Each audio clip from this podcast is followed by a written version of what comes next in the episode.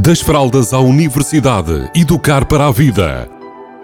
Uma rúbrica sobre parentalidade que lhe proporcionará caminhos para melhor entender a criança ou jovem. Das fraldas à universidade, educar para a vida. Uma rúbrica de Filomena Serrado. Olá, bem-vindos, bem-vindas. Hoje vamos falar quando é que o Pai Natal e o Menino Jesus se podem tornar criaturas maléficas. Nesta época do ano é muito comum ouvir os adultos a fazer a, pergunta, a seguinte pergunta às crianças: Portaste bem este ano? É que se tu te portaste bem este ano, é provável que o Pai Natal te traga muitas prendinhas. Se tu te portaste mal, se calhar até vai trazer aquilo que tu não queres. Ou seja, o Pai Natal e o Menino Jesus são criaturas que recompensam ou punem as nossas crianças de acordo com o comportamento que elas tiveram durante o ano. E normalmente não é um comportamento qualquer, nós perguntamos se elas se portaram bem. E a maior parte das vezes o que eu acredito é que nem elas sabem muito bem o que é isso de portar bem. Porque nós adultos utilizamos esta expressão para subornar, chantagear as nossas crianças a fazer escolhas de acordo com aquilo que nós adultos queremos ou que correspondem àquilo que nós achamos certo. Então, será que isto faz sentido nesta época do ano, no Natal e até durante todo o ano, nós andarmos a chantagear as nossas crianças para elas se portarem de acordo com as nossas orientações, diretrizes e vontades? Então, o que é que isto pode gerar?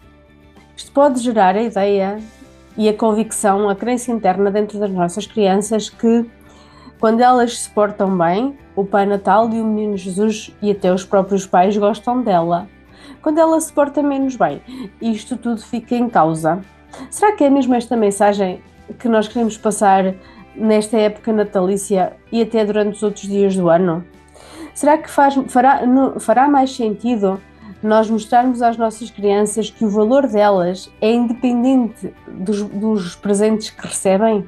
Ou será que faz sentido nós dizermos que os presentes estão diretamente relacionados com o sucesso e o insucesso que elas tiveram, ou seja, o que corresponde ao valor que ela tem para o Pai Natal, o Menino Jesus, os pais, a família? Então, e até os professores e na escola.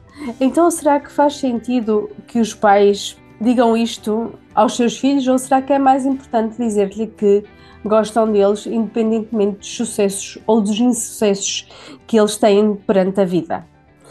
Então, se calhar nesta altura valerá a pena nós refletirmos sobre isso e perceber que talvez faça sentido mostrar às nossas crianças que o valor que elas têm é independente do número de presentes que recebem e dos sucessos ou insucessos que obtêm durante o ano e durante a vida.